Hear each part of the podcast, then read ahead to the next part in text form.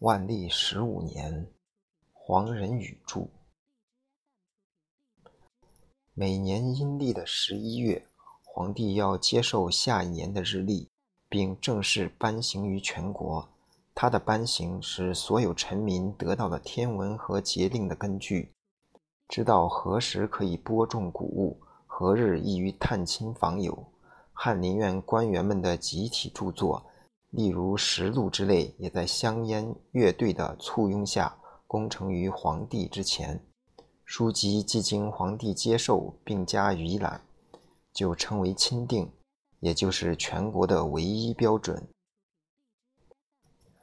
在同样庄严的仪式下，万历皇帝授予他的兄弟叔侄辈中的一些人以王的称号，封他们的妻子为王妃，批准他们子女的婚姻。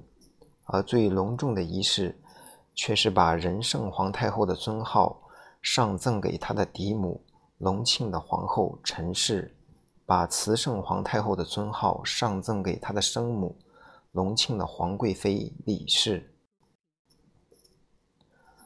慈圣皇太后对万历有极大的影响，因为除了她，没有第二个人能再给她以真正的天性之爱。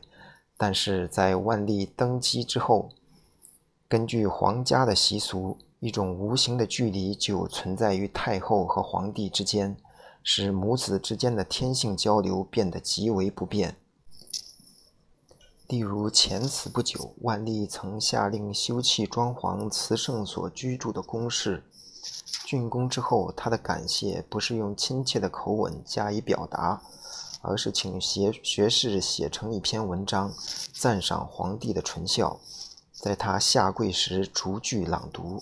这篇文章因为能对全国臣民起表率和感化作用，所以就成为本朝的重要文献。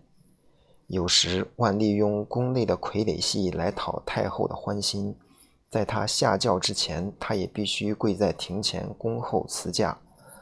但是母爱毕竟是一种最深刻的感情，在多年之后，尽管万历皇帝临朝的机会越来越稀少，每当十一月慈圣的生辰，他却依然亲临皇极门接受百官的庆贺。也就是在此前不久，万历册封他的爱妃正式为皇贵妃，并预先公布礼仪，以便各有关部门做必要的准备。消息传来，就有一位给事中上书提出异议，其理由是：按照伦理和习惯，这种尊荣应该首先授予皇长子的母亲宫妃王氏，德妃正氏仅为皇三子的母亲，后来居上，实在是本末倒置。这一异议虽然引起万历的一时不快，但册封典礼仍按原计划进行。谁也没有想到。这一小小的插曲，竟是一场影响深远的政治斗争的契机，导致了今后数十年皇帝与臣僚的对立，而且涉及到整个帝国。参加各项礼仪，皇帝需要频繁地更换官服，有时达一日数次。服饰中的皇冠有一种为金丝所制作，精美绝伦。而又不同于欧洲式的全金属皇冠，皇帝在最隆重的典礼上使用的皇冠是冕，形状像欧洲学者所戴的一片瓦。不过冕上布板是长方形而非正方形，前后两端各缀珍珠十二串。这种珠帘是一种有趣的道具，它们在皇帝的眼前脑后来回晃动，使其极不舒服。其目的就在于提醒他必须具有庄严的仪态，不能轻浮造次。和冕相配的服装是饰有豪华刺绣的黑色上衣和黄色下裙，裙前有织锦一片，悬于腰带之上而垂于两腿之间。靴袜则均为红色。在次一级隆重的典礼上，皇帝服全部用红色的皮便服。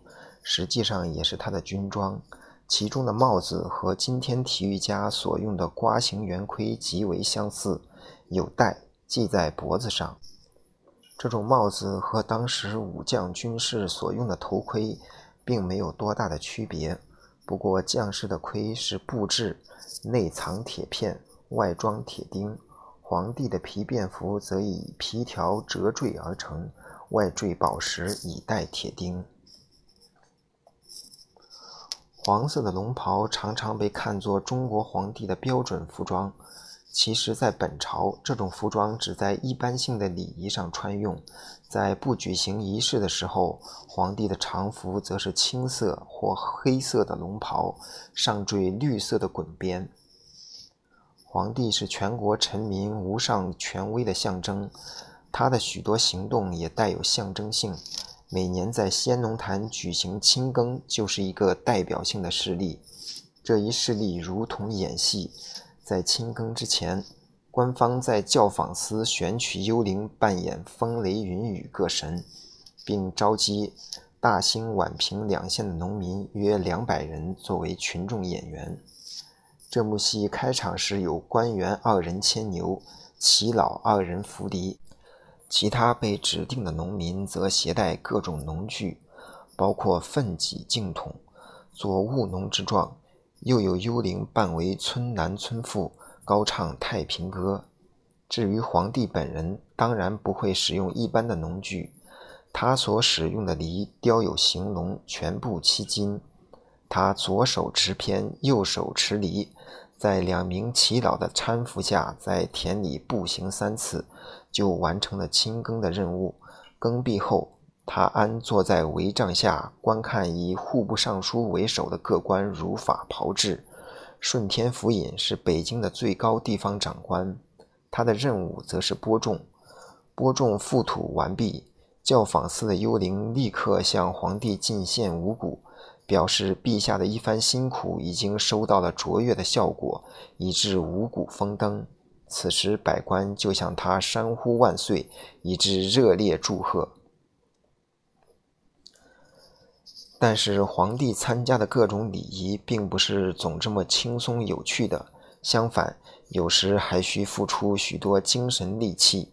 譬如每天的早朝，即在精力充沛的政治家也会觉得持之以恒是一件非常困难的事情，以致视为畏途。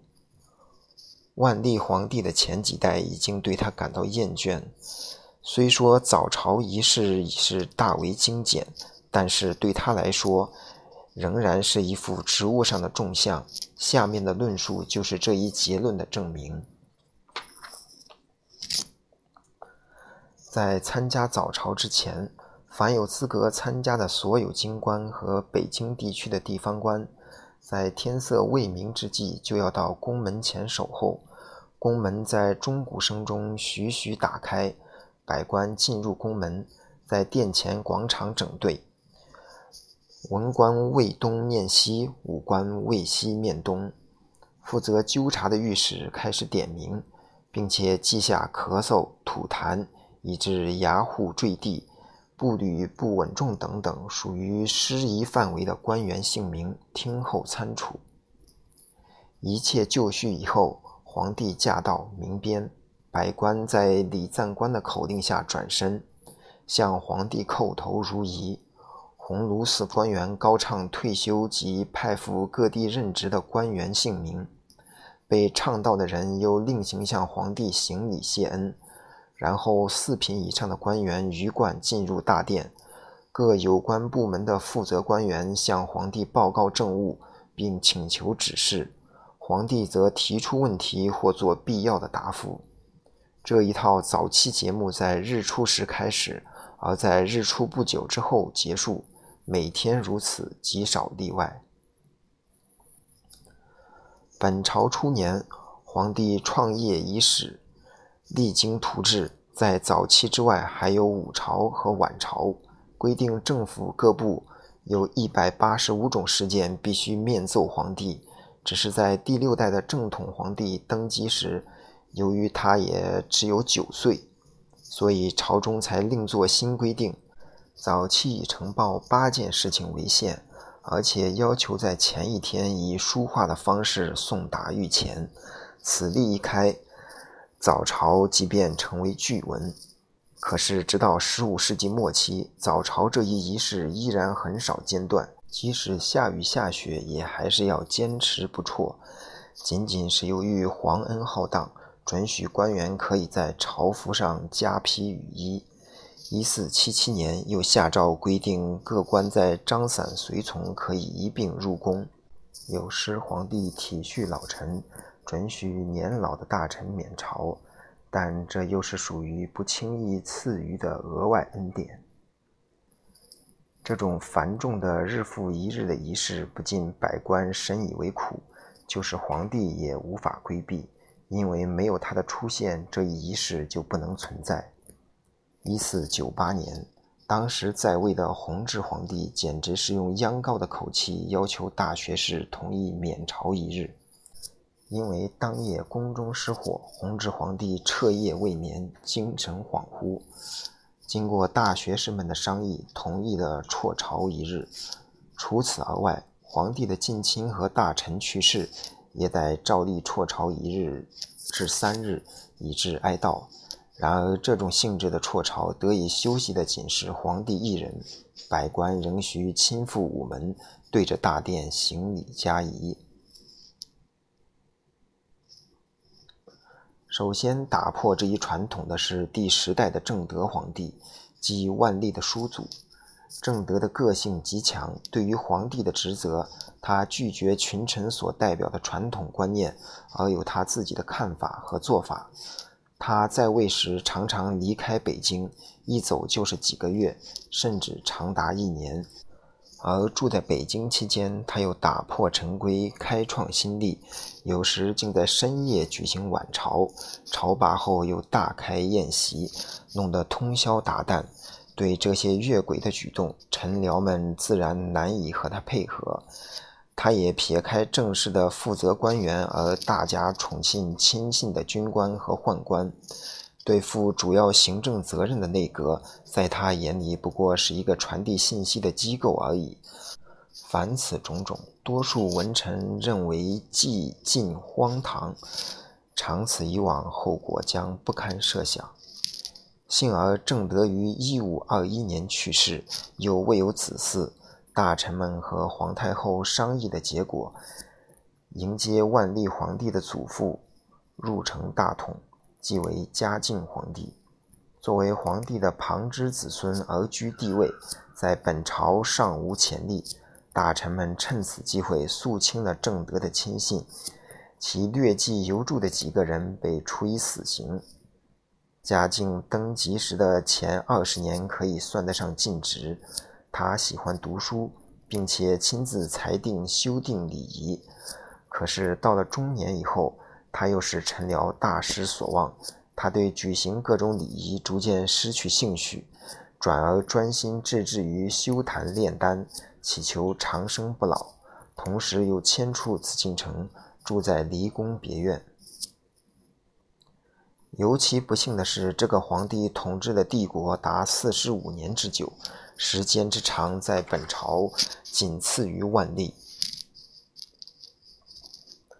万历的父亲隆庆，在本朝历史上是一个平淡而庸碌的皇帝。在他御宇的五年半时间里，开始还常常进行早朝，但是他本人却对国政毫无所知。临朝时如同木偶，常常让大学士代答其他官员的呈奉。后期的几年里，则索性把这如同巨文的早期也加以免除。一五七二年，万历皇帝继位。关于早朝这一仪式，有了折中的变通方法。根据大学士张居正的安排，一旬之中逢三六九日早朝，其他日子则不朝，以便年轻的皇帝可以有更多的时间攻读圣贤经传。这一规定执行以来已近十五年，越到后来，甚至免朝的日子也越来越多。与此同时，其他的礼仪如各种祭祀，皇帝也经常不能亲临，而派官员代祭。实际上，万历皇帝的早朝，即使按规定举行，较之前代，已经要省俭多了。首先是早期的地点很少再在正殿，而且在一般情况下，早朝人员都不经午门而集结于宣制门，所有骏马驯象的礼仪也全部减免不用。其次，御前陈奏也流于形式，因为所有陈奏的内容都已经用书面形式上达，只有必须让全体官员所知悉的事，才在早朝时重新朗诵一过。